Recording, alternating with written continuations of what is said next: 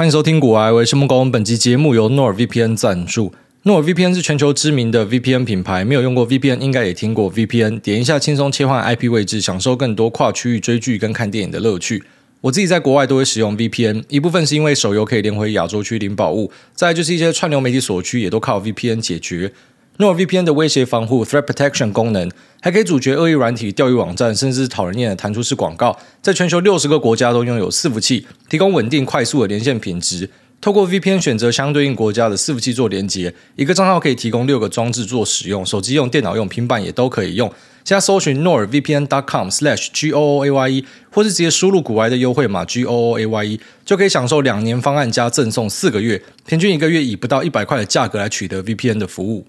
好，那我们现在全家在日本银座，反正那时候就是觉得说解封要带家人出来走一走，也没有想说到底要干嘛，反正机票直接把它订下去。然后之后呢，也感谢非常多热心听众的帮忙，知道我要来日本呢，就纷纷私讯跟我讲说什么东西可以吃，有什么可以玩。那也就多亏大家的安排，我就是省下了很多做功课的时间，可以当个废物老爸。反正就是稍微把那些地点在 Google Map 上面 pinpoint 之后，找比较近的框一起，就直接一起走这样。所以像昨天又跑去看什么啊，神宫外苑的。银杏，然后那蛮漂亮的，都是黄黄的一片。那又有人跟我推荐说日比谷公园的银杏，因为在我们饭店隔壁，所以第一天我就跑去了。但是日比谷公园的银杏已经呃掉光了，就剩下一株而已，所以没有东西可以看，要到那个神宫外苑看才有。然后但是在日比谷那边也蛮好玩的，就它刚好有一个日本的鱼市的摊贩市集，然后就是一堆人在那边卖东西，路边摊呐。那我看都是当地人在那边，然后我就最喜欢那种当地人群聚的地方。所以稍微感受了一下，气氛很好，真的觉得日本是一个很爽的地方。那也看到蛮多听众在问说，呃，要不要带小朋友？还有小朋友在飞机上面会不会觉得不舒服或什么的？有些新手爸妈跟我一样的，想说问我的意见。那我自己觉得带小朋友当然所以比较困难一点。其实我自己是想要逃避这个责任的，所以一开始我一直呃跟我老婆讲说，就把小朋友留在台湾，就给保姆、给老师，还是说干脆给我爸妈都可以。反正我们自己出去玩嘛。他那么小，他一岁，他也看不懂。那我自己的想法是这样。但是我老婆想法就觉得说不行，一定要带小朋友，就算他看不懂，搞不好他记得啊。那如果说他不记得的话，至少他以后看照片知道说他爸妈曾经带他来这边什么的。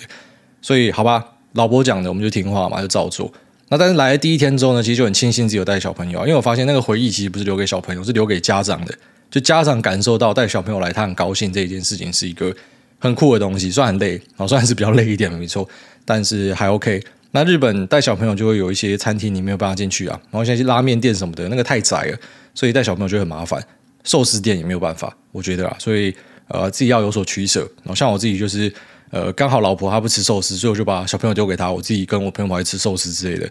那飞机上的话呢，可能就是要给他吸奶嘴。哦，因为我们大人知道说，假设耳朵塞住不舒服的话，可以吃口香糖，可以张嘴之类的。还是有些大人不知道，反正你做这两件事情，你耳朵就会好一点。或是把鼻子捏住，然后用力的呼气，三招。那鼻子捏住，用力呼气是我们飞行训练的时候他们教我的，然后我觉得这招是真的非常有效。那小朋友吸奶嘴的话，可能也可以有效的去改善他的耳朵不舒服的问题。所以我小朋友他起飞降落，飞日本、飞欧洲都没有问题，他不会在起飞降落的时候。呃，突然哭或是怎么样的，他反而是觉得无聊的时候，他会开始那边吵。那只要一吵呢，我就会把 iPad 提早下载好的 CoComelon 放给他看，他就会安静下来。所以呢，其实带小朋友也没有想象中的困难啊，就是比较不方便一点。但是其实整体来说，我觉得这还蛮推荐的。然后我昨天跑去吃寿司店，就听我朋友跟我讲说，在日本一定要吃三家寿司。寿司之神有两家店，一个在银座，一个在六本木。那家分别是大儿子跟二儿子在经营。那另外一个叫斋藤寿司的，他就说如果可以的话，这三个寿司都要吃看看。他会把你寿司的天花板往上拉。哦，有几个朋友都这样跟我讲，说这个寿司真的是太厉害了。那我自己当然是对寿司之神比较有兴趣啊，因为我们也是抱持着那种朝圣的角度嘛，就知道说啊哪里都看得到他，大家都说他寿司之神哦，好想吃看看他的寿司是什么样子。那跟朋友打听一下，稍微知道说。他这两家店风格差蛮多的，口味其实基本上算是差不多一样的啦。可能一些真的是非常厉害的名嘴，很会吃的，他才可以吃出差别。但一般人吃其实已经差不多，那个啊素质是差不多的，但是风格差很多。本店的话呢，就是比较严肃、比较严格一点，然后以及呢，他们的服务态度可能不会太好。哦，这你从他们的 Google review 就看得出来，一堆阿多瓦那边狂干。我今天来吃个寿司，二十五分钟都把我赶出去，妈的！一道菜还没吃完，下一道菜又塞过来。如果还没有吃完，他就会瞪我什么的。反正就是很多阿多啊，他们想要吃服务的，就是觉得非常的不舒服。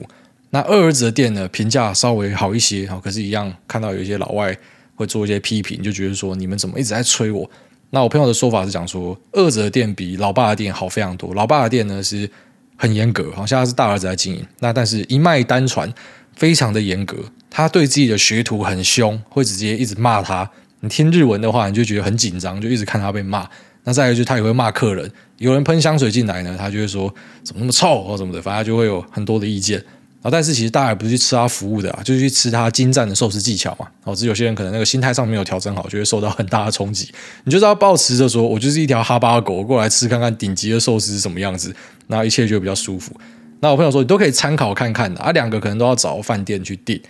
那我想一想，我就觉得说，就不太想来这边吃饭，还要被人家当狗干。平常在市场里面已经被鲍威尔当狗干了，我最近需要一些放松，想说，那我去订看二儿子的店。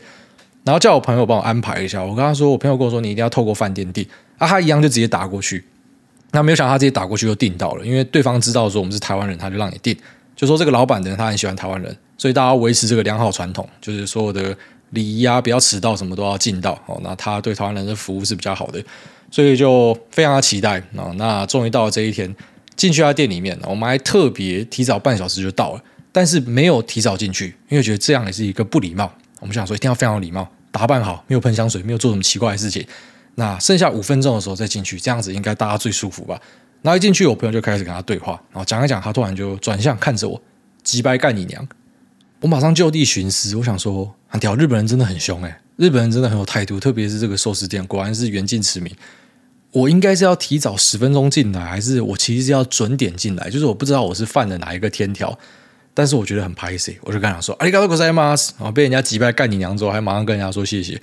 那后来才知道说，老板他是在跟你问候，他知道台湾人会讲这样的话，虽然他可能不知道说不是每个人都会这样讲话。我是很习惯啦。然后但一些比较保守，那种听我们节目会讲说：“啊，那国外讲脏话的，听到这一句应该会傻眼。”那反正他学了很多有的没有的干话， 来源呢是他曾经跟一个啊他自己讲。台北板桥有一个住在台北板桥的，跟他一起当学徒，然后教他一堆五四三的。像我们同行有一个女生，然后他就跟他讲说：“哦，小姐姐你很漂亮，我喜欢你。”那很台湾腔的发音非常厉害。然后再来就是他之后有一个学徒也是台湾人，好像后来跑回去台湾开店的，所以呢他会一些这种台式的干话。然后再来就是他很喜欢台湾的东西，他很喜欢台湾的凤梨酥跟威力炸酱面。但是不要再带威力炸酱面给他，因为太多人带给他了，所以只要那个威力炸酱面的酱包就好。反正他中文非常好啦，然后他对台湾人非常友善。他说，因为台湾人呢，十组进来啊，九组会提早到，那一组迟到的可能也会跟我说一声对不起。啊，如果是中国的客人呢，十组进来，九组会迟到，那迟到的呢，我跟他说你迟到了，他就讲说好，我知道了，所以他就非常的不爽。所以呢，他不太喜欢中国人，但是跟我们同行的有一位是中国人，所以马上看向他，我超想笑，然后他就装死，他说他是台湾人啊，没有事情，我是台湾人，我来自台湾。我想说，哎，默默的在海外执行的第一次的统战，那整体吃下来体验是非常好的，因为老板他会讲中文哦，小野龙士他会讲中文，所以他会把每道菜都介绍给你哦，这个是什么东西，这是怎么做的，所以整个体验很好，而且你也可以。被允许拍照，我自己本身是不太喜欢拍食品照，但是我想说，我这是在朝圣的，所以我每个寿司都给他拍下去。然后最后面吃完的时候呢，他还自己提醒我们：“哎，我们拍照，我们拍照，找我们一起拍照。”所以很不错的体验。我真的觉得要去感受这种日本顶级寿司的话，这是一个很好的入门砖，因为呃，它可能没有这么肃杀，那整体的表现也是非常好。虽然我没有吃过。呃，就是寿司之神的本店，但是这个寿司已经是我吃过最屌的寿司了，所以就真的像我朋友讲的，就是你天花板会被拉高，所以只有你吃其他寿司呢，你可能就只会想到这个寿司。那想到这个就是我老婆跟我讲的西方俗谚：Once you go black, you never go back。好，那不知道什么意思，我就不特别翻译了。反正整体来说呢，呃，我觉得很推荐啊，就是如果说来日本要吃寿司，可以吃看看。那其实也没有很贵，我们三个人吃下来七万七，我没有加点，就是他是可以让你加点的。他老爸的店好像是给你十九罐还是二十罐。然后你不可以加点，反正吃完就要出去。那他的店呢，是你吃完之后，他会拿一些余料给你看啊，你想要什么可以再跟他加点啊，我们都有加点，然后是这个价格，所以我觉得非常的实惠。呃，就是这个东西在台湾吃，有时候也是这个价格啦，所以还蛮不错，我在这边推荐给大家。好，那我觉得来日本也算是学会了很多这种礼仪上的东西啊，就像是我们在寿司店，你知道可以拍照吗？可是你还是会先问他。反正我觉得日本是一个很有礼貌的地方，那也让我们不太敢在路上拦车。因为我们那时候跑去黄居的时候，然后要离开要搭计程车，就发现说路边都太干净了，然后看起来有很多计程车经过没错，可是因为太干净，没有人站在路边，没有人在那边拦车，所以是不是不可以在那边拦车？我们就走超远，然后到那种计程车的集站点，在那边才拦车。然后后来听当地朋友讲，其实可以拦车啦。哦，只是因为他们就是太有秩序、太整齐了，然后就让你那边怀疑说，我到底这样做会不会失礼？哦，所以你做每件事情你都会三思。可是在我们台湾的时候就不会，你就会觉得说，反正大家那边瞎鸡巴，这一个妈的红线直接闪双黄灯就直接就地停车的。你看到人家那边恶搞的时候，你就会觉得说，嗯，我自己恶搞也没有问题。但这边就会感受到那种集体主义的感觉，就是大家都非常的小心，所以你也会非常的小心。哦，那我觉得。嗯，不管是吃寿司啊，还是说去吃其他的店，然后在这边跟啊日本的一些互动，我觉得是一个很不错的体验。然后就如果说我们的文化可以加入一点这样的元素的话，应该会变得还蛮不错的。好了，那接下来进入我们今天节目的主题啊，那就如上集讲的，来跟大家聊一些短线上的东西哦。那短线上的东西呢，金鱼还是要先下了。就是我之所以会鼓励大家稍微往长线一点做，是因为统计的数据。这个我相信你多问，应该也会问到类似的说法。哦，当然每个投资的周期，短、中、长期，那最短的当冲的，最长的那种抱几年的，都一定有人会抱到进棺材，哦，都一定有人会冲到进棺材，这是正常的。但是呃，我们用大数据来看，我觉得整体，呃，你的朋友、我的朋友、谁的朋友，还是券商的营业员，大家的分享，你会发现说，一般来说，散户做越长，胜率越高，一般是这样子。然后做越短呢，越有机会被杀掉。所以我在警语要先跟你讲这件事情啊，就短线的交易呢，特别是那种啊极短线的，可能当日的你买进十五分钟就卖掉那种啊很短冲的东西呢，基本上你都是要跟程式和电脑对打，你的对手很少是像你一样拿手机在那边下单的，你的对手可能是呃他们自己组的一台超级电脑，那它的啊交易是高频高速的方式在在跟你 trade，所以你用当冲怎么样干赢它很难哦，真的很难。那少部分可以做到去跟这种电脑匹敌的呢？哦，按照我朋友他自己是一个 quant，他的说法就是说，还是有人哦，那种当冲仔很厉害，他可以设套给这些城市跳，他知道城市的逻辑是怎么样，他就去做一个圈套去跟他对敲。他说有时候他们会输给这些人，但是呢，他们城市调一调之后，他们又把钱赢回来。所以他认为就是，如果你是要用这种手动单要干赢这些啊城市单的人哦，那你可能就是必须要有非常灵活的脑袋。那再来就是你的策略会一直改，好打带跑，只要赚到钱就跑，赚到钱就跑，一直不停的做修正。所以其实短线上是是这样子的一个观念。那我今天要跟大家分享的东西呢，不是那种极短线的当冲，tick 怎么大哦，那个我其实也不太会，所以我只是听朋友有聊一些，那我就不去讲我自己不熟悉的东西。那我就讲我自己还算会做的这种事件型的短题材交易哦。那这个题材交易呢，可能是持股周期两个礼拜到几个月不等。那这个东西其实我非常密集的在台股做，所以我觉得我可以稍微跟大家分享一下。因为上一集那个听众就是问说，呃，一个持股如果说你只有要抱两个礼拜，然后你说你是抱基本面，很奇怪嘛？这个是我的说法，没错。因为如果你真的是为了某个基本面，那你分析了一堆去报这个持股，就两个礼拜后你就卖掉，这是很奇怪的事情。除非这个公司它发生了一些根本的改变，不然就代表其实你根本就是抱着自己是价值投资的名义，可是你在做一个短线交易啊。那不是说这样不行，就只是你要分清楚，你到底是。买进这家公司是在做价投，还是你就是单纯的在追价差？所以价差不是往你要的方向，你就砍掉。那不要说什么我做价差就比较 low，反正你可以赚钱都可以。只是问题就是说，你要知道你自己在干嘛，然后不要把这个游戏混完，因为混完的话会出事情。那一般来说，我觉得有一个方法可以很明确的去定义说，到底你是应该持有更长期，还是倾向短期？很简单一个问题，就是当一个标的往下跌的时候，你会感受到恐惧还是开心？你就知道你是偏长期还是短期的。那当然，我们讲的这个都是建立在你本身已经有一定程度的本质学能，你是有素养的。不要说什么你根本就没有买过股票，然后你进来就在那边说哦，巴菲特说越便宜我要越开心，你就学他，越便宜越开心，这种一般会死掉。我们讲的是那种你已经有素养，你已经有一些 track record，你已经交易几年，那这几年下来，你知道你的眼光是 OK 的，那当你今天看到一个东西下跌，你会感受到很开心的，那代表说这个东西就是你的东西，就是你对它够熟悉，所以够有把握，胜率够高，那你可以去做。好，反正往下跌我就做摊平。所以像指数来讲，哦，我相信今天如果跟你讲说标普指数直接从三四千点回到一百点，你会超开心，你会希望说买更多。就假设有一个黑天鹅发生，一瞬间崩掉，像那时候肺炎，虽然当然肺炎也没有崩成那样，可是说假设它可以很夸张的崩，崩到某个位置，你一定会知道说买越多越好嘛。那可是呢，有些个股，好，就像说 Meta，Meta 是一个我之前有会做的股票，但是自从它开始转型为成长股之后，你说这东西我会越买越多吗？不可能，因为我已经知道它是一个成长股的角色，它可能会，呃，当今天发生了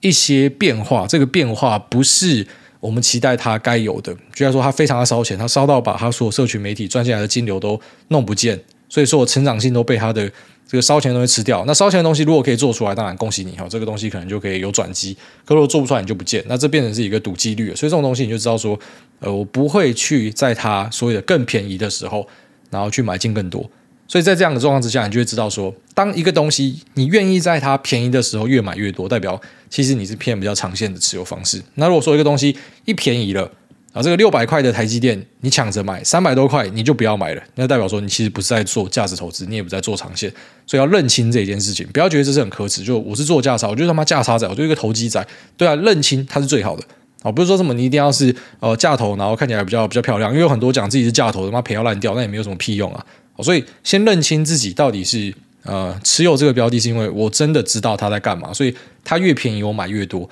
啊。如果说股票听不懂的话，呃，就像一些收藏品啊，我这个收藏品牌一个三万多块的公仔，现在一千块卖你，你会把它全部收下来，因为你知道它的价值在哪。所以按照这样的状况，当然这个就是所谓的价值投资，这没有什么太大问题啊。但如果说是一个你也不知道，反正就跟风嘛，哦，大家都在买某个东西，大家都在买肯德基的蛋挞，大家都在买一些什么麦当劳的 Hello Kitty 玩偶。以前我们有一段时间非常红嘛，那这东西你就知道说，反正你就是要抛给下一手的啦。所以我才不会说什么有办法去定义出它有一个啊。公道的价值，就我拿这个价值，我可以在任意的地方都很轻松把它出脱掉。你知道这可能是一波热潮的，你就在做一个价差。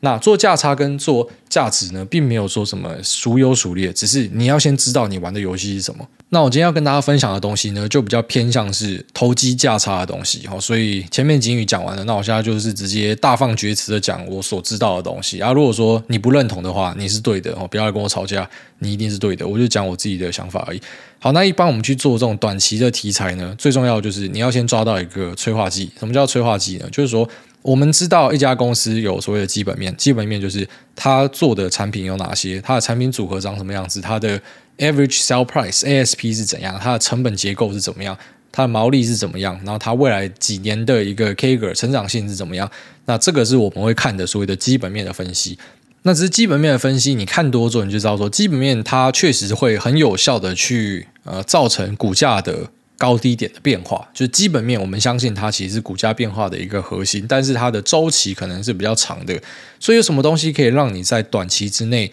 获得一些价差的获利可能性呢？其实比较偏向题材面跟催化剂的东西。那催化剂其实可以把它翻译为就是某种程度的市场消息。那这个市场消息呢，它可能可以去让更多的投资公司、更多的买方、更多的 sell side 来关注到这个题材，所以呢，他们会去上调目标价。就这个东西可能本来一直都在那，只是因为现在某个状况发生了，所以大家去注意到它，那觉得它在未来很有机会，好，所以呢去修正它的估值上缘，这个就是催化剂会造成的变化其中一个。那另外一个就是可能某个事件发生之后，对呃这个环境造成一个。至少不是短期的变化，是一个中长期的变化，所以它未来的获利预期可能可以上修。那这也是一个催化剂。那再还有什么？像是一些很卓越的晶片设计公司，它想要打入车用，可是因为呃车用认证需要好几年，所以它要进入可能会有一些进入的障碍跟挑战。它直接去收了一个车用的 Tier One 厂商，所以它这样子切入的效率就更好更快。这也是一个 catalyst，这也是一个催化剂。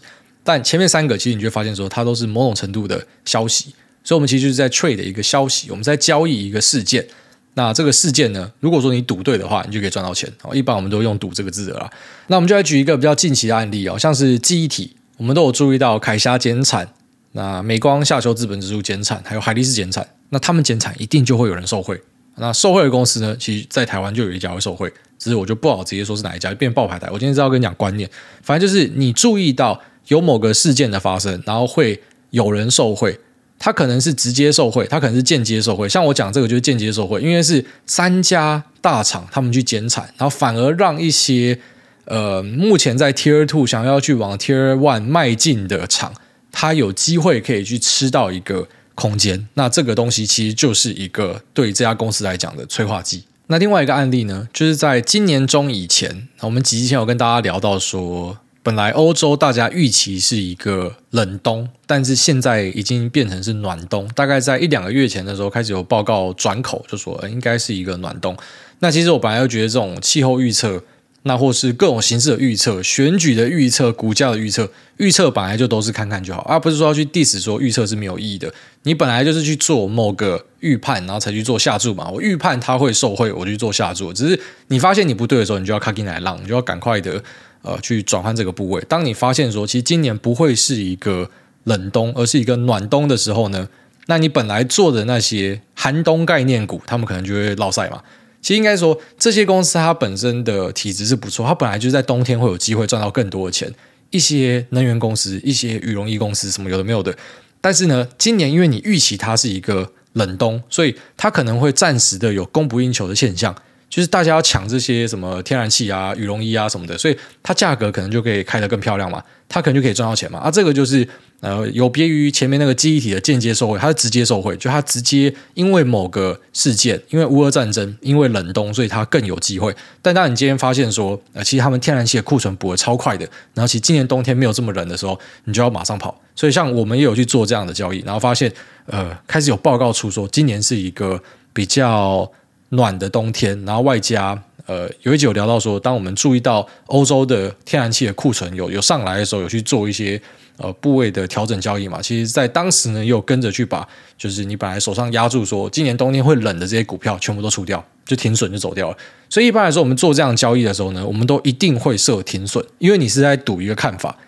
简单来讲，你就在赌一个看法。那我觉得这也是交易很好玩的一件事情，就是你的看法是对还是错，而且它开牌的时间很快。如果你今天做一个比较偏长期的投资，你相信这家公司在五年、十年后会很好，这种投资可能在短期内没有办法去呃让你证明说你自己是对的，或者有时候呢先涨，然后你觉得你自己是对的，然后最后面跌烂，你又怀疑自己是错的，可最后面呢沉冤得雪，发现自己是对的，那周期很长。可做事件的其实超快，因为你就是在压住一个短期的效果，一个短期的缺货题材，一个短期的紧急拉货，一个短期的。呃，瞬间涨价，或者是说一个短期的供不应求，那这些东西呢，因为它开牌的时间非常快，所以你可以很快的在差不多两三个礼拜到两三个月之间就获得你的答案，你就知道你的交易是成功还是失败的。那也因为说你是在赌自己的看法是对还是错，就代表说其实你是有错的可能性嘛。那这在下注上的，一般我们就会去参考所谓凯利公式，但是我觉得你不用真的用算的，就是说啊，我一个波要压多少。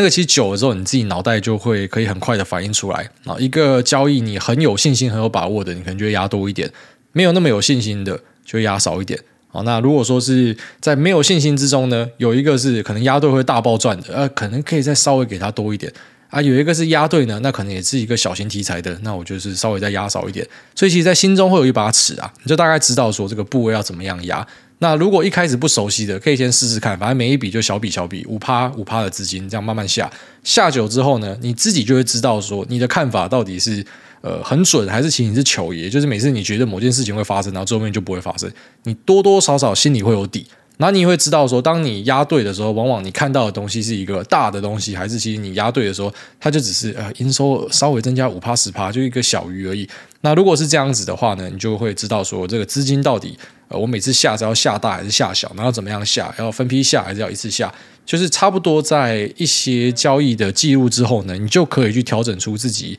要的一个呃方法是怎么样。那一般来说，我自己心中还蛮喜欢一段话。前面这个大家听过，后面是我自己瞎掰的。浪子回头金不换。那后面瞎掰一个就是能人才进去红干，就是浪子回头金不换，就是说当一个呃可能平常表现没有这么好的公司，但它出了一个很好的消息，那因为它本身没有这么好嘛，所以它本来估值是很低的。它出一个很好消息，其实这种东西它很有可能会变成一个呃标股。就如果说它公司就此亏转盈的话。它会喷烂，可是你要想，它只是从一个亏损的公司变成稍微小赚钱的公司，你想说，看它终究还是一个垃圾。可是这样子的东西，其实市场很喜欢。所以，如果你抓到的机会是一个亏损中的公司，可能因为这个催化剂开始赚钱，它不用赚多，它只要可以亏转盈，小小的亏转盈，这种东西一般都可以翻好几倍。那为什么会说能人才进去红干呢？就是如果你是一个平常就表现很好的人，你的成长性都很好，你公司一直都有在赚钱，那可是呢，当今天这个成长性稍微减缓的时候，其实一般来说你会崩烂。所以我会跟大家讲说，成长股不可以成长减速，你不可以说什么我以前成长的增速是四十趴，现在变三十五趴，还是优过大多数的公司，所以呢，我可以继续买它。错，它从四十趴变三十五趴，可能直接腰斩。成长股就是会有这样的一个现象，就是当你平常都表现很好的时候呢，你不可以烂。当你本身好，就算你不是一个成长股，你是一个非常优质的价值股，你一直都有在赚钱。可是你只要稍微变弱一些，大家就不要你了。或甚至说你是一个价值股，你一直都很赚钱，但是你的 P ratio 就很低。这也是为什么很多人说价值股长期被低估的一个主因，因为大家不喜欢这样子的东西。所以一般来说，当我今天要去买进的这个题材是来自于一个呃比较垃圾的股票，我知道它有可能亏转盈的时候呢，啊这种东西我会觉得它最有机会赚到大钱。那就算他赔，他也可能没有太多的下档，因为他本身就已经在市场里面估值是不太好的东西了。所以呢，他要怎么跌，他就跌到那个位置。那但是如果是一个一直都在成长中的股票，然后额外的有一些催化剂丢进来，像一些明星股，那种每年涨幅最高的明星股，像之前就是 ABF 嘛，那在近期就是电子纸嘛。哦，元泰在前面好几集就跟大家讲说，我觉得最大问题就是估值太高，它是好公司，可是估值太高。当今天它成长性只要稍微减缓。它直接跌烂，但我这边不知道跟你收割说，你看元泰最近破底，我一直讲说，就是我们会看的都会这样看它。那当然有可能我们会看错，可是我们就会知道说，呃，当你今天成长性稍微减缓，你明明就是好过一堆垃圾公司，可是因为你的成长性减缓，这是一个不被接受的事情，你就准备下去。所以当一个成长性很好的公司，它出了一个催化剂，你要去评估说，这催化剂可不可以让它跑得更快？如果说没有办法跑得更快，它只是哦。它可以再额外多赚几年的钱啊，不重要，因为你要想，它本来就已经市场给它超高的估值了，它本来就推到你前面去了，所以你成长是你应该，你不成长的是你活该，你就要去死。好，但是如果说是一些垃圾公司，大家对它不期不待的，你一成长哦，这个可能一堆钱就堆进来了。所以短线上我们就先分类说，这家公司它是属于那个这种浪子，还是说它是一个能人哦？而、啊、如果是已经很好的，你一定要再更好，要再超好。啊，如果你是一个浪子，你是一个垃圾的，你只要稍微亏转盈，大家就会非常喜欢你。其实我发现，在现实生活中，好像很多人也是这样子，呃，就是我们会比较喜欢一些那种渣男回头的故事。可是那种平常就在那边认真工作当社畜的，大家觉得说，哎，你不就是一般人而已。好，那讲完这种呃高成长性跟垃圾，一般我们会喜欢挑垃圾转盈这种东西。好，那种高成长性可以跑得更快，这个我们一般没有这么喜欢。那再来就是说，我们会挑什么样的东西去买进？假如说我们今天是发现。呃，一篮子的股票，它都符合这个题材的话，一般我们还是会抓一些安全边际哦。这个是有混用一些价投的观念，所以安全边际就是说，让你尽量可以买在一个更安全的地方。啊，这更安全不是说绝对就是比较安全，就是相对至少你心理上知道说这个地方可能是呃比较 safe 的。那所谓的更安全，就是说，当然，如果我今天是看好某个题材，这个题材大家都会受惠的话，谁的 forward P ratio 最低，它可能就是安全边际最高的。那如果刚好又遇到一个呃，短期的崩盘，其实一年都会发生好几次那种突然间的大爆杀，它可能又会有一个更甜的价格出现，所以这边可能就是你建仓的一个位置。简单讲就是够便宜啊，然后够便宜的话，本身就是一个可以保护你的东西。那再来就是要有一些多重持股理由，所以多重持股理由就是说，除了你看上的这个催化剂之外，如果刚好它又是高值利率股，它刚好又是很多 ETF 会选择的股票，这最好。代表说，呃，这个东西呢是有更多的资金在背后去推它的，不是只有说看上这个想法的人会进来，所以呢，你的下档可能也会相对那种没有 ETF 选到的，然后没有高殖利率的东西来得好。这是为什么？我之前有跟大家讲过说，我很喜欢高殖利率的股票，不是因为我自己喜欢高殖利率，而是我知道有人会进来抬轿。所以当我今天买进这个东西，我知道他赚的钱之后会配出来。然后一堆高殖利率的看到就会动不掉，那刚好我就可以出货给这些人，所以等于是我们有时候会去找一些自己未必在意的东西，可是我们知道市场会在意，那我们就会选择这种东西当成是一个呃就是持股的理由之一，因为我知道最后面我可以出给这些人，所以有点类似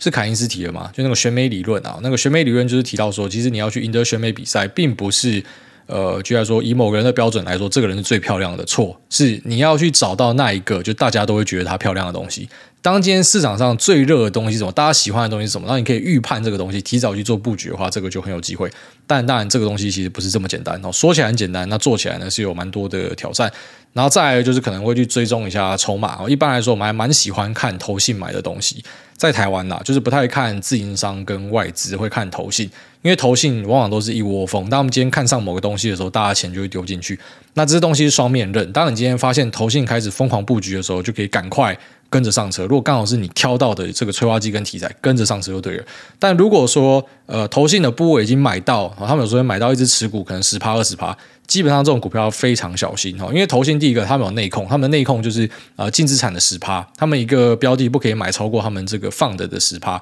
那当一个投信的基金进来的时候，可能会有好几个都跟着进来，所以有时候会买到一只持股的可能十五趴、二十趴都是投信的形状。那一般这种东西你就要去注意说它反转的时候会非常快，所以这种东西我们可能会把它放到空方标的，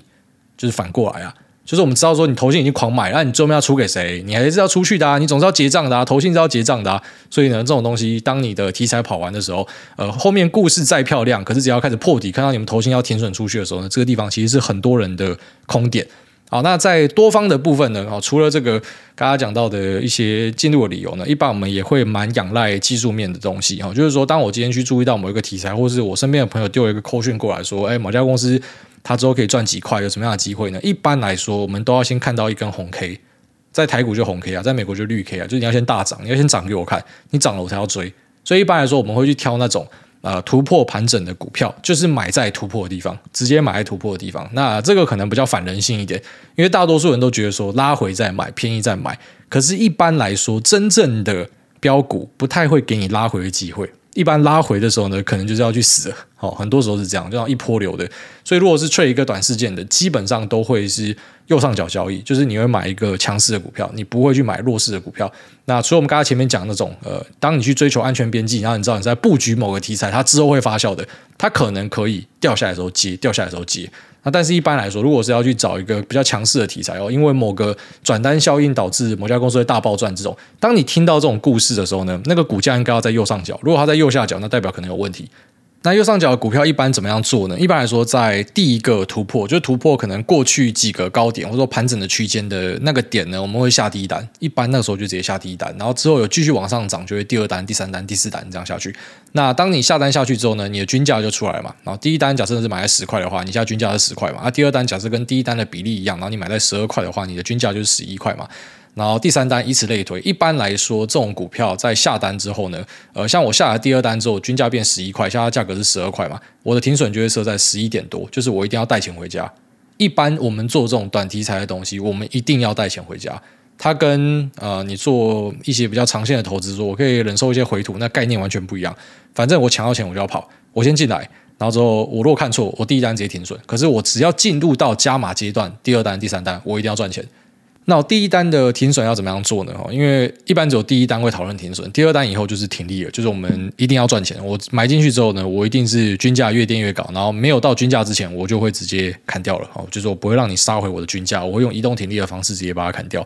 呃，少部分也有可能会把你的均价打破，就像说开盘直接跌停啊，或者说进处置股之后那种量变很小，价格跳上跳下，那个是例外。但大多数的状况之下，进入加码一定要赚钱哦，这个是大家放在心里面。你做短线的要有这个观念。那第一单进度会有停损的可能性嘛？就是如果说我看错的话，一般我们会怎么样设呢？呃，这个地方有两种设法，一种就是你直接抓前面的盘整区间，假设前面有盘整区间的话，底部就可以作为一个防守的地方。那一般我们会在底部往下稍微抓一些，不会直接抓在底部，因为你知道那种呃底部或是所谓的顶部，你看盘看多就知道了，它一定会跌破了。反正只要看到那边有顶的哦，一定撞破；那边有底的，一定跌破。它一定会去把它洗掉。那你会发现说，很多时候这个跌破底部之后呢，马上翻回去。所以一般破底的时候，我们会稍微等待一下，观察，继续往下走，停掉。啊，这个东西我就比较难跟你讲说绝对的做法是怎么样。反正我们会设在底部往下一点点，不要这么快被打掉。但是只要确定啊、底部破了，第二天又继续开低的话，然后这个绝对就是要跑了。所以第一单就是我们。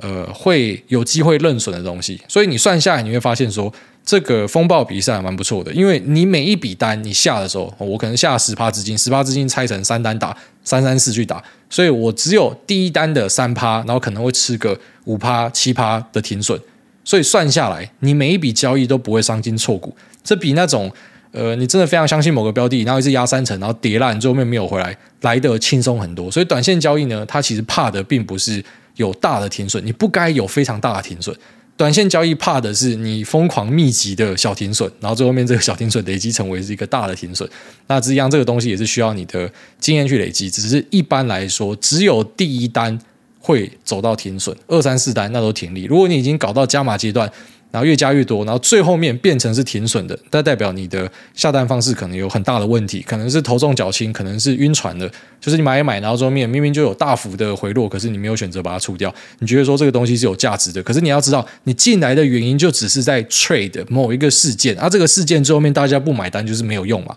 所以你有点像是你跑到一个。呃，这种牛肉场哦，里面都是牛郎，然后你跟人家谈真感情，就像白痴。你来这边，大家都在玩的，你要先搞清楚，大家都在玩的。所以一般来说，只有第一单会有停损的机会，二三四单都是停利。哦，这个我觉得也是一个在短线交易上非常重要的东西。那你一定注意到，我这一集后面讲一堆一般一般，因为就是有很多特例啊，所以我只能够说那是需要经验去累积的。因为如果说我真的有办法告诉你说，呃。进场资金要几趴几趴，那停损就是固定设几趴几趴啊，其实我就发了嘛，我直接按照这个逻辑，然后丢给城市去 trade，我只要看好某个题材，我就让城市按照这个逻辑去跑，我就稳赚。其实不是有蛮多那种人为的东西要放进去，为什么要放人为的东西呢？因为呃，有些标的就是这样啊，等到你停损之后，就看到它狂喷，为什么会这样？因为那个停损的点可能是很多人的心理障碍点，它在这个地方大家都。呃，把部位都停出去之后，就开始喷啊。有一个可能性就是，我们去想象市场它真的有某个主力存在。小股票是真的有了，然后就是他决定在这个地方先拉拉停损之后，他一直收饱之后再走。那另外一个也是我自己比较倾向相信的，就是我一般不会去太相信那种阴谋论的东西，就是某一个人要决定市场的走向或怎么样。我相信就算有这种人，他很快也会受到市场的反噬。我比较倾向相信是说，这个位置就是可能大家观念上都觉得我必须要把这个部位砍掉的地方，所以当大家都砍出去之后呢，呃，市场上的供需会瞬间失衡，突然卖的人都不见了。所以当然，买的人假设还存在的话，他们势必要一直去往上，类似那种滑价的方式啊。有些价格的区间是有空洞的，他没办法，因为已经没有人在卖了，他只能够往上买，所以你才会看到很多时候破底会有很强劲的往上涨。其实可能是这样子一个原因。那样，我自己讲的所有东西呢，都是我个人的想法哦。那其实，在短线上你会发现很多人的想法跟做法不一样。反正一样，你会赚钱就好。那你家的事，我赚钱我也不会分你，你赚钱也不会分我。所以，呃，你觉得是怎么样就是怎么样。那我这边把我自己的想法说出来。好，那最后面我再讲一个，也是很多人有误区的东西，就是看到融资进来就觉得说散户进来，这其实是大错特错。而融资呢，一般来说在短线上，我们会把它视为是一个 smart money，特别是那一种。你看到它在突破第一根，有几千张融资直接进来，可能占整个成交量呃双位数以上的。一般来说，这种融资不会是散户，好，一般它不会是散户。那你会说，有钱人为什么还要融资呢？呃，这个就是穷鬼无法理解的东西啊。很多穷鬼会用自己的想法去看世界。其实，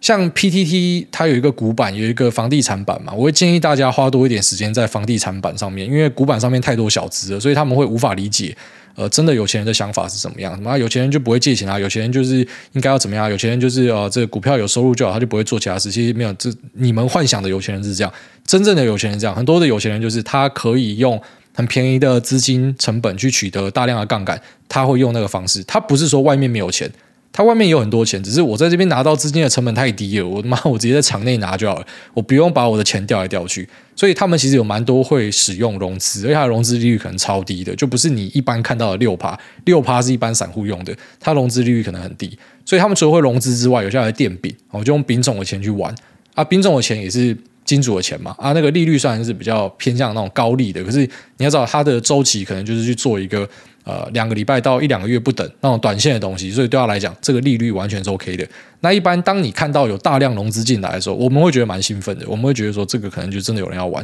就是他很急着要把部位建立起来，所以这种融资我们会注意。那另外一种融资就是那一种下跌的时候融资一直进去摊的，这种一般就不会是大户的融资啊，一般不会是一样。我会讲一堆一般，因为真的是有很多特例。但是大多数的状况呢，当你注意到下跌段融资只进来，那个不会是大户。可是，在上涨段突然很工整，每天他妈几千张一直打进来的，那个就是大户。就可能他真的是看上了某个题材进来这样子，所以我们会去注意这样子的东西。那几个关键帮大家稍微复习一下。呃，浪子回头金不换哦，烂货可以转亏为盈的话，很有机会。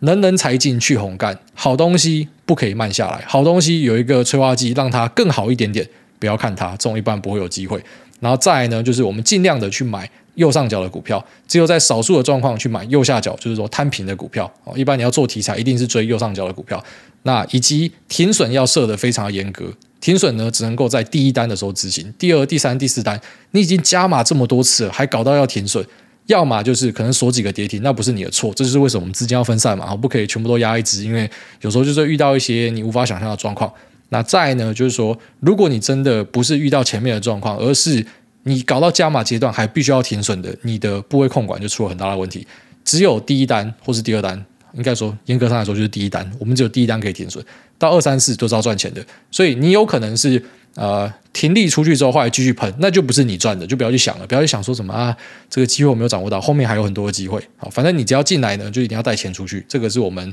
呃在做短线上的一个认知。然后这个催化剂的东西验证方式的时间点都很短，所以不要抱到晕船。当你今天进来，然后发现最后面是跌破的，就是直接果断出去。啊，就是我们会参考大量的技术线型的东西，然后以及市场上的这个消息是不是还有继续的延续？像前面举例的羽绒衣，当你发现今年的冬天其实是暖的时候，你管它现在线型是怎么样，它就是完全不是你入场的理由了，你就应该要马上出掉。哦，这也是呼应我们上一集提到说，你进场理由不见嘛？你进场的理由是因为今年会很冷嘛？今年能源会短缺嘛？啊，可是这个理由就不见了，那所以你就必须要马上把这个手上的部位给清掉。因为你的理由是那样，那不要想说什么再凹看看它，再看一下，这个都是不太健康的。好了，那这集聊的比较长一点，我就跟大家讲一些自己在短线上的一些看法，我希望会对大家有帮助。那如果说还是有其他的问题的话呢，也欢迎到 Q&A 这边哦。如果说你觉得什么东西比较有趣的，我知道的，我就跟你讲啊；我不知道的，我就大方跟你承认说我不知道，你去找别人，大概这样子。那接下来我们进入 Q&A 的部分。好，那我们今天 Q&A 时间可能会早一点，因为我现在这边是日本十一点，所以应该是台湾的十点。那一般来说，下午的三四点才会是平常就是那种呃留言密码掌握者会出现的时间点。但我下午要出去玩，所以我就先念一下哦。今天可能比较早留言的人，一样是礼拜五这边开始留言的。那边缘海草他说第五次留言希望被念到。哎，大家好，小弟是明年九月届退，但现在排长副排一直希望我再续签一年。给的条件是到台北当外派人员，但因为去年他们答应的条件一直跳票，加上连队给我的感觉是被当球踢来踢去，基地长官传令什么职位没有人要，就我去补。那小弟退伍后打算从事三 D 相关产业，但又有家里的因素放不下。那想请问挨大以外人的角度会怎么样建议？一再续一年，先观望现况；二退出去再做打算。祝挨大身体健康，一家平安，股票赚大钱。P.S. 小弟十一月二十九号生日。可以麻烦挨大祝我生日快乐吗？好，那祝这个边缘海草十一月二十九号生日。那一般来说，去签志愿役就是希望可以熬到有呃月退俸的时候嘛。我不知道你现在是已经有还是没有。但如果说不管是现在退还是什么明年再退都不会有的话，那当然就是以目前我们所看到的，就是你现在出去工作有没有办法去。呃，获得一个跟部队差不多的薪资水平，如果可以的话，当然就直接出去啊。一般人没事不会想要待在部队啊，除非真的是非常有爱国之心的人。就是我们台湾的部队是真的有蛮多东西需要改进的啊。那这也未必说你的长官要放鸟你或什么的，因为以前我是帮呃政战主任工作嘛，所以其实我还算蛮知道部队的实际运作状况。就他有时候叫你做一些莫名其妙的事情，然后以及他们放你鸟，其实也未必是他故意要放你鸟，是因为那种层层的关系之下，他就是没有办法。呃，跟你说什么东西，然后最后面就一定会执行，因为长官突然变卦或什么的，那个都是很难讲。所以一般我们讲说，在部队跟他妈在阴间一样嘛。那是我，我是绝对会选择退伍啦。但如果你是有那个终身俸可以等看看的话，一般会等到那个再出去吧。就是你已经辛苦这么久，一般就是要把这个东西确定有拿起来再出去。啊，如果说都是没有要拿终身俸的话，你说因为这样子去多待一年，那我就问你，外面薪水有没有比较好？如果外面薪水没差多少的话，那当然直接出来会比较好。下面为十八魔尊，他说股市长期看多，这三年担心金融风暴。哎，大家您好，五星奉上，有一笔钱在股市做长期投资，也认为会长期看多，但担心这三年期间会有金融风暴，现金流相较股市这笔钱不足以定期定额让成本平滑，会建议这三年期间做什么样的长期配置规划呢？知道金融风暴是财富重分配，又不想现金为王，怕看错错过行情。好，这样子跟你讲好了，因为现在的外面状况比较差一点嘛，所以很多人就觉得说，可能后面会有什么金融风暴或是可怕的状况发生。但实际上，黑天鹅之所以叫黑天鹅，就是因为你难以期待它会在什么时候出现，它会是一个惊喜，所以还是黑天鹅嘛。所以有时候会在欣欣向荣的时候出现，那现在大家很紧张的时候，反而可能因为大家特别小心，所以不会出现之类的。那杠杆不会放太大，所以不会有大爆炸之类的。所以我觉得，呃，如果说你是真的会担心说随时会有爆炸产生的话，那这是为什么有些人会使用股债配啊？因为他期待说债券可以走出一个负相关嘛。虽然像今年是没有，可是债券也跌得比股票少啊。所以说，当股票暴跌的时候，你可能就有一笔钱可以去做再平衡。那如果说不喜欢债券的朋友，也可以使用股现配，就说股票可能是七成，那现金是三成。所以当今天股票狂跌的时候，就去做一个重新平衡，平衡为七比三。那就可以让这个你在低档的时候还有现金可以去做额外的加码。那反之，如果上涨的时候，因为你担心后面可能会出事情嘛，所以上涨你就收割一点，收割一点，然后去维持这个现金跟股票这个三比七的一个比例啊。那这个比例呢，就可以让你确保说，当你今天需要钱的时候呢，呃，它是都会有现金可以让你在那边加码的。那当今天涨过头的时候呢，那你会有现金卖出来，让你在下一次有修正的时候可以加码。所以用配置的方式就可以去解决你现在这个问题啊。那下面这个汪汪汪汪，他说多军永不为奴，汪汪汪呜呜。艾大，请问你真可怜，只会用逃避解决的英文怎么说？擦迪，谢谢艾大，祝旅途平安快乐。最近币圈发生了大事，希望大家都可以成为雪中送炭的人，而不是落井下石的人。少说一句，别急着讲道理。同为受害者，相信没有理由未来赚不回来的。你真可怜，只会用逃避解决。我不知道怎么样去想一个字来说这个，但是我老婆会叫我 pussy ass bitch，我觉得蛮符合的。就是当你今天觉得有人他只会用逃避解决，你就直接叫他 pussy ass bitch，这应该是一个还蛮不错的选择。然后再来就讲这个币圈发生的事情。其实老实讲啊，币圈发生事情的时候，我在蛮想出来笑的，因为你知道我们以前真的是被币圈仔霸凌。而且有一些币圈的 KOL，虽然他们都很小心啊，所以我也不太在意啊。但我的朋友就会跟我讲，哦，那个谁谁谁说不要跟古尔一样，不要什么对加密货币只有恐惧，还是什么巴拉巴什么鸡巴小的。然后现在看他们死掉，我就觉得蛮爽的。而且很多第一时间出来做切割。那这当然，因为我们自己有一些朋友也在币圈里面嘛，所以就是不会去做这种幸灾乐祸的东西啊。可是有时候你真的觉得很干，像我出来跟大家提醒说 FTX 的一些状况啊，那再来就是不是只是你的钱压里面哦，一些项目方的钱也在里面哦，所以它可能是一个连环爆会发生哦，就那种连续违约。你现在只要呃你的项目钱不让你领出来说什么各种理由的，很高几率就是他钱其实是放在 FTX 里面，然后他死掉了，他在那边拖延时间。那可是像我出来跟大家讲这个，然后我去 check 一下币安的状况什么的，然后就被人家抹黑嘛，说什么啊，你是不是因为你挺 FTX，所以你才讲币安怎么样？所以你就觉得心灰意冷啊？就币圈仔很多讲话真的很呛，我不知道为什么讲话要这么呛，可是因为年纪轻吧。然后这个我们在之前节目每次聊到币圈，我都会去抱怨这样的东西，就是我们讲什么，然后他们就要很呛啊，所以好吧，你就很呛，他妈呛到自己进棺材啊。那只是当然因为有朋友在里面，所以还是会抱着比较。呃，有同理心的方式去做评论，还是希望大家可以平安下车啊。那如果说什么有些我可以帮到忙的，就是你可能找他客服找不到人的，基本上我有办法问到啊。如果你是我听众的话，那呃可以有大家想要问的东西或什么的，你们集合起来跟我讲，我可以我就把你 pass 出去哈，就是可以帮助大家的东西，我还是尽量的帮忙。FTX 的人。我们在台湾也是有认识的，只是我相信这些人，现在你问他什么，他们应该什么小都不知道。但必安也是有，所以如果大家有什么想要直接去 check 的东西，应该都可以透过我这边哦。那再强调一次，我没有去跟币圈做任何形式的合作，也没有拿过他们任何一毛钱，也没有出过我的什么下单连接码，什么瞎小的，我都没有做过这样的事情。我就是抱持着一个帮忙大家的方式，可以当一个桥梁，然后这个至少我可以。办到，那下面有这个 G D F S J D N D D，他说梦工月刚月刚女子梦工刚刚好。他说，哎，大家好，最近有听到私募基金当顾问的亲戚说，市值型 E T F 因为是依照市值大小选择成分股的，因此可能会有公司市值大但是体质不良，或是公司利用一些手段故意冲高市值，导致 E T F 的。成分可能会失真，那他甚至说指数型 ETF 是骗人的。当然，身为长期听众，我觉得这个说法有点问题，但还是想听听艾大对这个说法的意见。感谢艾大开始，这个说法非常有问题啊。然后他还在做私募基金的顾问，这个整个就是非常的有问题啊。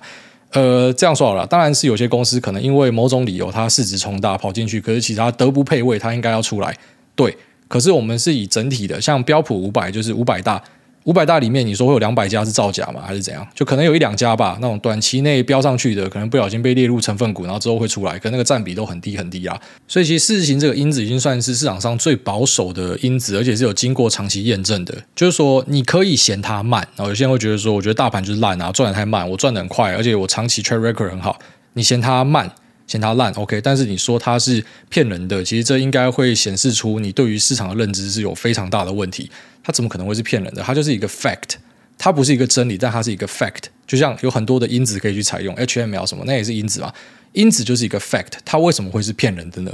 所以非常的莫名其妙，然后这个评论，然后下面为这个 Derek 八零六五九，他说林口快速板烤，Hello 癌大，听闻癌大的爱车被 A 到，推荐您一家在林口在地的快速板烤店家，新鸿阳快速钣金烤漆，小弟之前的车子不小心 A 到几次，说这家钣金厂帮我快速修复，老师傅手艺非凡，修完之后甚至钣金密合程度超越原厂，推荐给癌大试试看。我觉得特斯拉要修到密合程度超越原厂，应该是蛮有机会的，因为它原厂的密合程度有蛮大的问题。好，那好了，下次可以试试看，因为我就是会想说，还是回到原厂去修了。好，那最后一位，因为今天的节目时间比较长啊，那个小狗尾他说想问大家意见。我的女友今年二十三岁，从小喜欢跳舞，国高中都念舞蹈班，家境不算好。高中开始打工，在她慢慢接触社会之后，发现跳舞要养活自己很困难。她也不想要朝演艺圈发展，因为要经营 IG、经营粉丝，她单纯就喜欢跳舞。那之前她因为学的科系没有兴趣，所以念完大一就休学。我考虑到她没有大学学历，未来找工作会吃亏，加上她白天要上班，所以我建议她念夜校，科系就挑有兴趣的读。然后她念的，但是因为学校风气不好，加上学的内容没有兴趣，所以又想要休学。她目前除了跳舞之外没有其他的兴趣，我不知道怎么做对他比较好，还请癌大开始。然后另外，我有建议他每个月买五千到一万的富邦加权正二，计划放五年以上。挂号没有选癌大的群益，是因为考量零股流动性。我自己对杠杆 ETF 没有疑问，但推荐给女友的话，除了要考量滴滴较大，可能心态无法承受之外，还有什么要需要注意的吗？然后感谢祝癌大蛋蛋越来越大颗，蛋大包甜。呃，我觉得这样子啊，就是你未必要去对女朋友下指导棋，她不是你老婆，所以为什么要对她下指导棋？她喜欢跳舞，就让她去跳舞啊。他跳舞可以养活自己，那也是他厉害的地方啊。他如果说没有办法养活自己，早会被这个社会的 reality check 给打在脸上嘛。社会给你很多现实的考验，那最后面你会发现说，很多人没有办法去做自己梦想中的工作，就是因为他过不了社会考验这一关。这很现实，你只要在发生的时候在他身边陪他就好。可是搞不好他可以在舞蹈之中真的在。呃，社会里面成功也不一定，所以我建议你不要对女朋友去下这么多的指导。她喜欢做什么，你身为一个男朋友要做的是去给她更多的陪伴跟支持。除非她跟你讲说啊，我喜欢跳舞，可是我同时又想要找某份工作，那那份工作很明显是需要大学学历，那你再给她建议会比较好一点。然后再来就是这个正二啊，其实正二我后来有发现说，之所以现在很多人会想要买，是因为他们有看到可能 PTT 上面有人推之类的。我觉得正二这个商品不是像大家想象的无敌，我自己是有没错，但是你说。我会把全部钱放在上面吗？不可能，因为这东西还是有很多无法解决的问题可能会存在。那当我讲这些问题的时候，有些人会讲说：“你干嘛拿极端事件出来讲？”不是啊，你在市场里面，你本来就是要面对的是极端事件啊。我们就是要为了极端事件去做准备，因为你不希望遇到一次，然后你呃一辈子的努力都全部功亏一篑嘛。呃，正二它是有一个机会会爆炸，呃，比较明显的哦，就是说今天假设发生那种金融海啸等级的大跌。Which is 我相信未来一定会再发生一次，就是不可能说什么我们人类最大的历史大跌就是达康泡沫跟呃金融海啸，然后或者说台股之前的呃一万两千点疯狂大炒股啊，一九七零六零年代那时候的事情还是八零，反正就是古早时期啊，那个曾经很大的一个崩跌。你说未来不会发生吗？我相信就是人类的很多东西，我们说未来不会再发生，其实都会发生，就是我们不停的重蹈覆辙。如果你说人类有一件事情是确定的，就是我们永远学不会。所以如果我们今天再一次遇到那样的崩跌的话，你存了一辈子的正二，可能就会一次直接爆炸，因为它在太大的跌幅之下，它会完全的脱钩。也就是说，你在之后要回来是很难的。那有些人会讲说：“诶，我可以定期定额啊。”可是问题就是，如果它刚好发生在你退休前，你就死啊。所以你要去想这种极端事件的可能性。那如果真的发生，你有办法承受？那如果说你觉得不会发生或什么，OK，Well，你可以去做。那当然没有什么太大问题。就是说，这个产品本身是有它的特色存在的。就是在台湾的逆价差环境之下，这个东西显得特别的有优势。只是问题就是还是有无法解决的这些风险存在，所以还是要搭配一些配置。就是说这个东西不会是你的部位百分之百。你说部位的十趴、十五趴，OK，但你说什么部位的百分之百都压这个，呃，我觉得你的胆子也是蛮大的啦。然后就像可能在前面大家也都说无脑 TQQQ、无脑 SOXL，那像这波的回吐，哎，那有些跌到七八成以上，你受得了吗？啊，就算你受得了，你撑得过去，可是如果之后继续往下跌呢？如果之后啊，就像大家讲的，真的有什么黑天鹅，然后在股市再往下再腰斩一次？你这个东西可能是跌到九十几趴，欸，啊，跌到九十几趴，你之后大盘回到高点的时候，这东西也不会回到高点哦，因为它跌掉太多了，就是一百趴的东西跌掉五十趴哦，那剩下一半嘛，啊，剩下一半之后你要回去原点，你是要再赚一百趴，不是说什么我赚五十趴就好，你懂我意思吗？所以你跌掉越多，你回原点的难度会越高，所以可能之后要回到原点就需要一个更长期的牛市，可是。你又很难去确保说什么未来一辈子一定是一个长期大牛市什么的，可能就是未来盘整个十二十年也是有机会的。所以很多东西是我们基于我们去回测过去，我们说这个东西可以做，可是未来未必会这样。当然，如果你有信仰，就可以这样做。只是我给大家建议还是，你不要把鸡蛋都放同一个篮子里面，特别是很明确知道这个东西就是遇到某些状况它会死的。那还是要稍微小心一点啦，大概这样，就是不要去觉得好像有某个方法是稳赚不赔、绝对赢的，哈，什么无敌的投资方式，不可能有这个方式啊，哦，大概这样。那这期就先到这边，就这样，拜。